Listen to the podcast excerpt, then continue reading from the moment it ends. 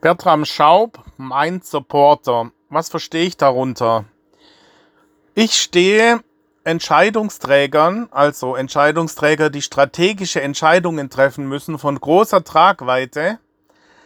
Äh, und ich stehe diesen Entscheidern als Sparing-Partner zur Verfügung.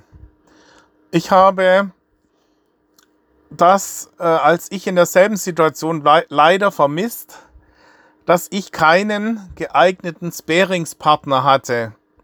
Man braucht letztendlich Leute, die betriebswirtschaftliche Kenntnisse haben, äh, über die Grundkenntnisse hinaus, gepaart mit ähm, Erfahrung in dem Bereich. Und zwar im Management, in Verhandlungstechnik, in Personenkenntnis, in Profiling. Ja, und auch die selber in dieser Situation waren und wissen, welche emotionalen Schwankungen man dadurch lebt und wie man letztendlich fast, das ist ja allgemein bekannt, dass Entscheidungen zu 80 Prozent emotional getroffen werden und nur zu 20 Prozent kognitiv, wenn überhaupt. Das Komische ist nur, an der Uni lernt man rein das Rationale, ja, das äh, mit Matrizenrechnung, Optimierungs äh, bis äh, zur letzten Kommastelle äh, äh, Entscheidungen äh, zu optimieren, mathematisch, und letztendlich werden die Entscheidungen dann rein emotional getroffen. Das ist eigentlich ein Paradoxon. Und ähm, ja gut, was ich auch installiert habe, ist ein Emergency Button, ein One-Button-System. Das heißt, wenn man gar nicht mehr weiter weiß, dann soll man einfach nur diesen Knopf drücken. Das biete ich insofern an, dass ich sage, jeder kann mich einfach nur anrufen und bekommt eine Stunde gratis eine Beratung bei mir oder ich stehe zur Verfügung für diese Reflexionen. Also mein Sort, ja, das meine ich damit. Also die Gedanken zu sortieren, neue Impulse zu bekommen, outside the box. Und ähm, ich versuche das Ganze so zu handhaben, dass ich nicht zu dominant auftrete, denn letztendlich muss der Entscheider selber die Entscheidung fällen. Das ist mir sehr häufig passiert, dass irgendwelche externen, ja, sei es Rechtsanwälte, sei es Steuerberater, sei es irgendwelche Kumpels, die meinten, sie seien qualifiziert und da noch nicht mal die Datensammlung durchgeführt haben, die sehr leichtfertig irgendwelche Ratschläge geben. Da kann ich zig Beispiele nennen. Leute, die dann mit entsprechenden Titeln gesegnet sind, wo man dann leichtgläubig auch folgt solchen Leuten.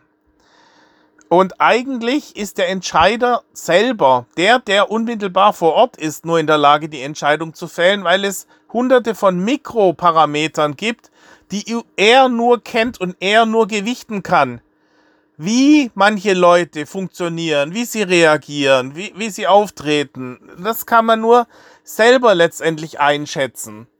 Und diese Vielzahl von im Unterbewusstsein schlummernden Fakten, die man dann letztendlich eigentlich nur über Meditation herausfinden kann, indem man sich sehr konzentriert seinen, ja, auf der einen Seite konzentriert, auf der an, einen anderen Seite sich äh, diesem Mindflow hingibt und, äh, und die Gedanken driften lässt und, und hofft, dass man kreative Ideen entwickelt.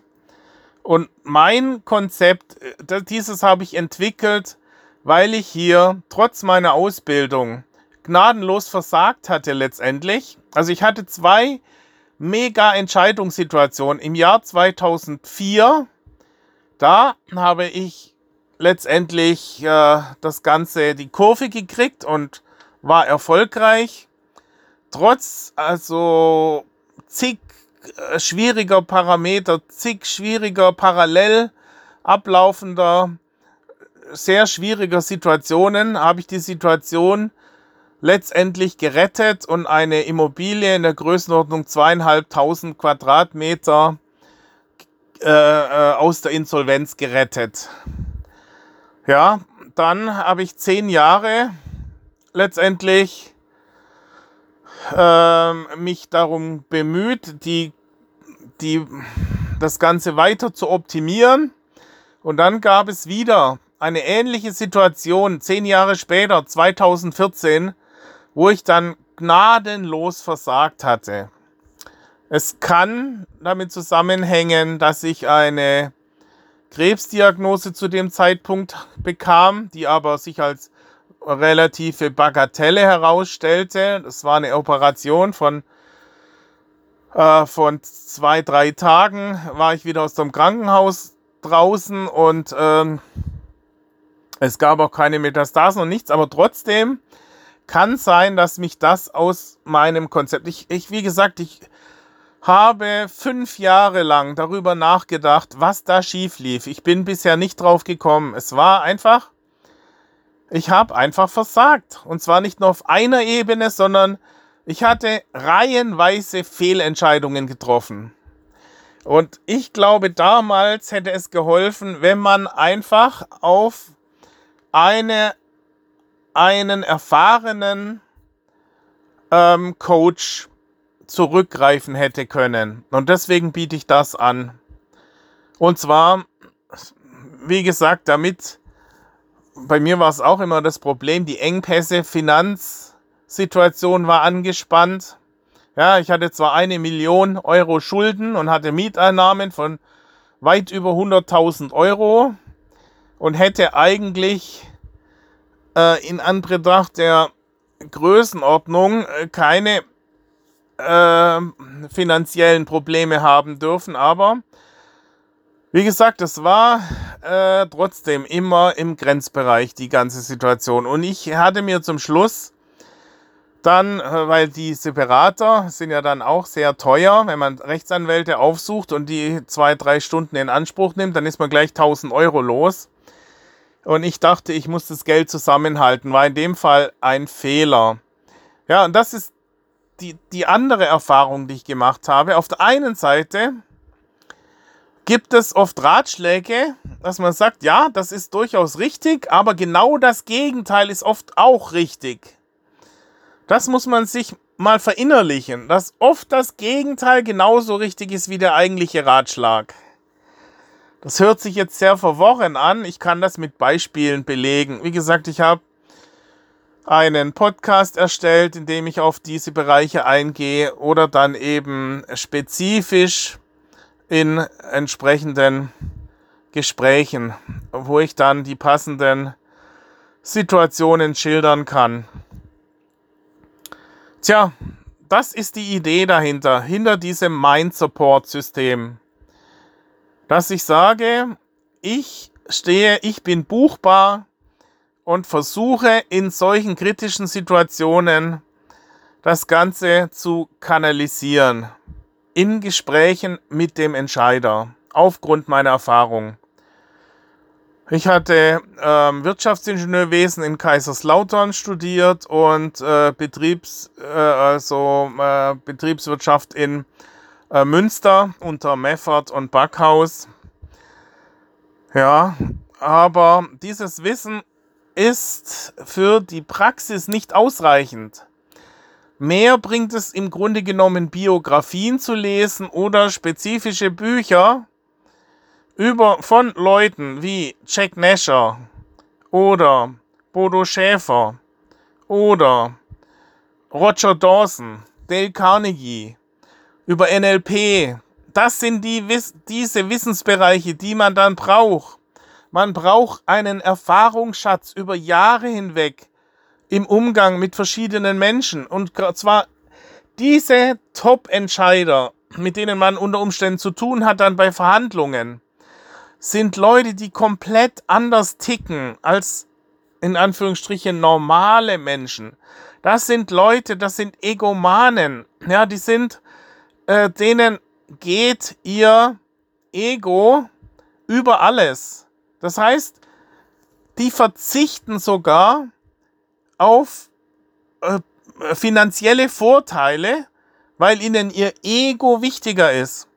Da kann ich die Geschichten erzählen von Gartner, von Wölko und noch von drei, vier anderen, äh, die eben irrational entschieden hat, hatten und wo man dann äh, mit, mit solchen ähm, mathematischen Modellen nicht weiterkommt, weil die eben emotional entscheiden, solche Leute.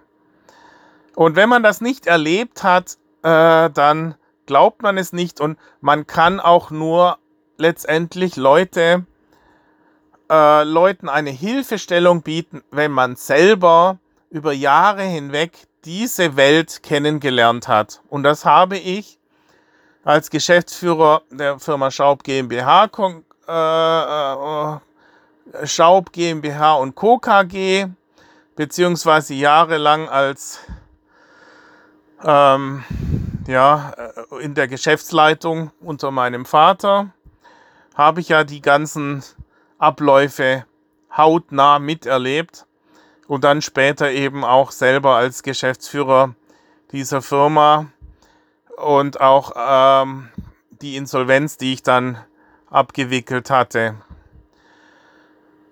Ja, also ähm, manche sagen ja, man sollte immer einen Plan B haben. Auch das ist wieder so ein Konzept, wo man sagen muss, ja, das stimmt.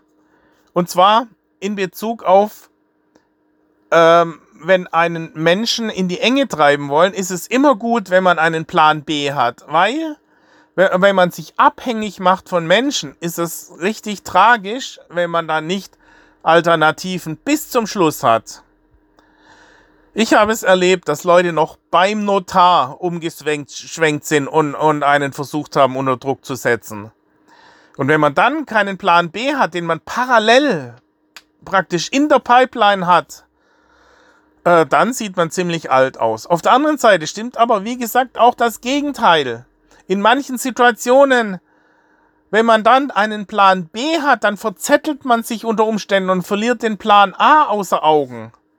Das ist eine große Gefahr. Plan B muss immer nur die zweitbeste Lösung sein. Plan A muss man absolut in den Augen behalten.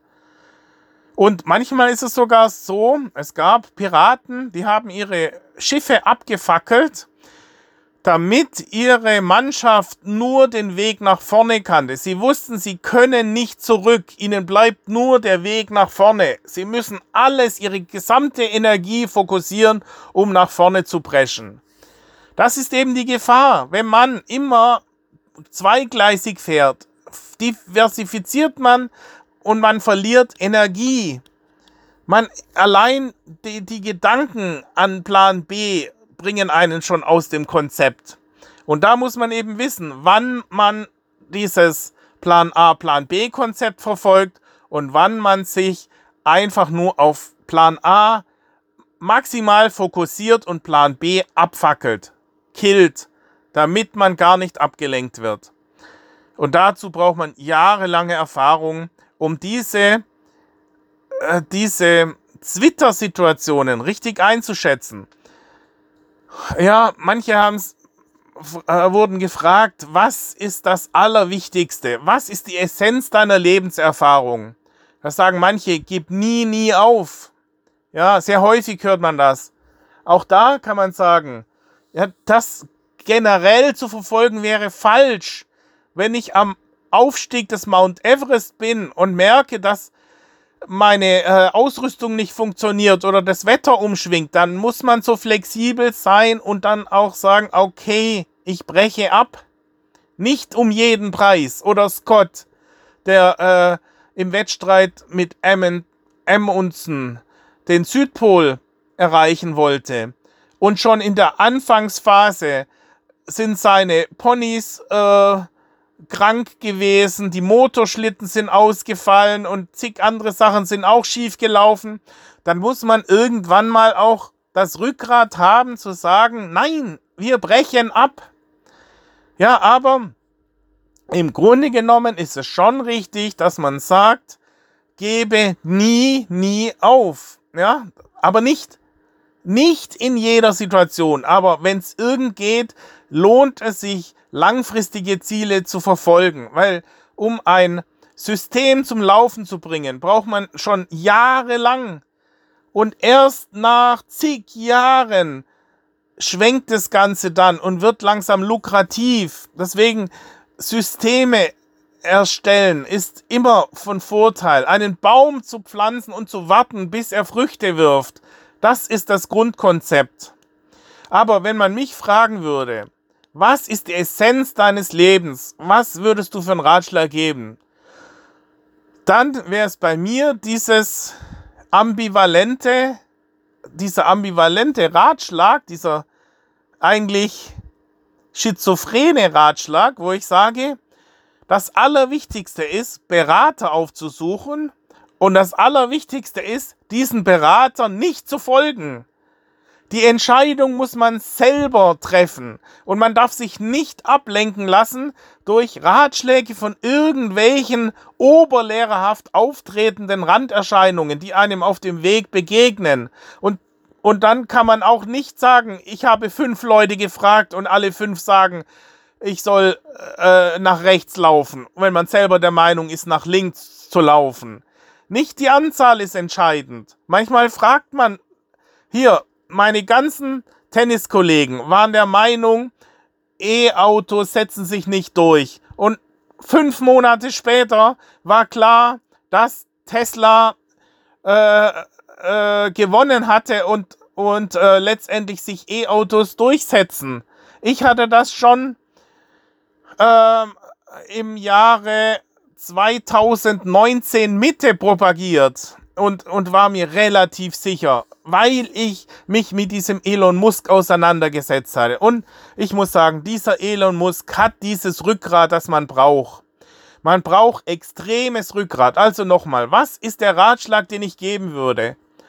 Habe Rückgrat und äh, treffe die Entscheidungen selbst gegen alle Widerstände hindurch.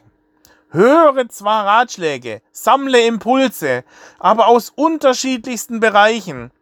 Und, und so lang, bis du jemanden gefunden hast, der deine These äh, unterstützt. Ja, denn meistens liegt man selber richtig weil man nur selber alle Komponenten kennt im eigenen System. Und dazu muss man natürlich jahrelang sich in seinem System, in seiner Branche, in seinem Projekt bewegen, um es wirklich zu kennen. Ja, und dann gibt es noch zig andere Denkmodelle. Eben dieses moderne Denken, das Entscheiden unter Unsicherheit, Risiko zu, zu einzugehen, und zu extrapolieren in die Zukunft. Es ist nicht statisch. Alle Parameter sind hochdynamisch und man muss eben wissen, die, die Schlüsselparameter, inwiefern die sich verändern in, in der Zukunft.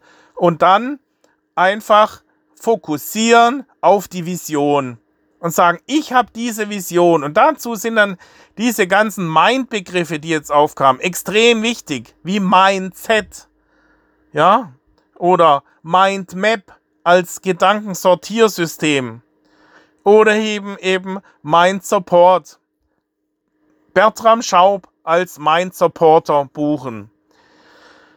Ja, das ist meine initiale Eingebung. Okay, das war's.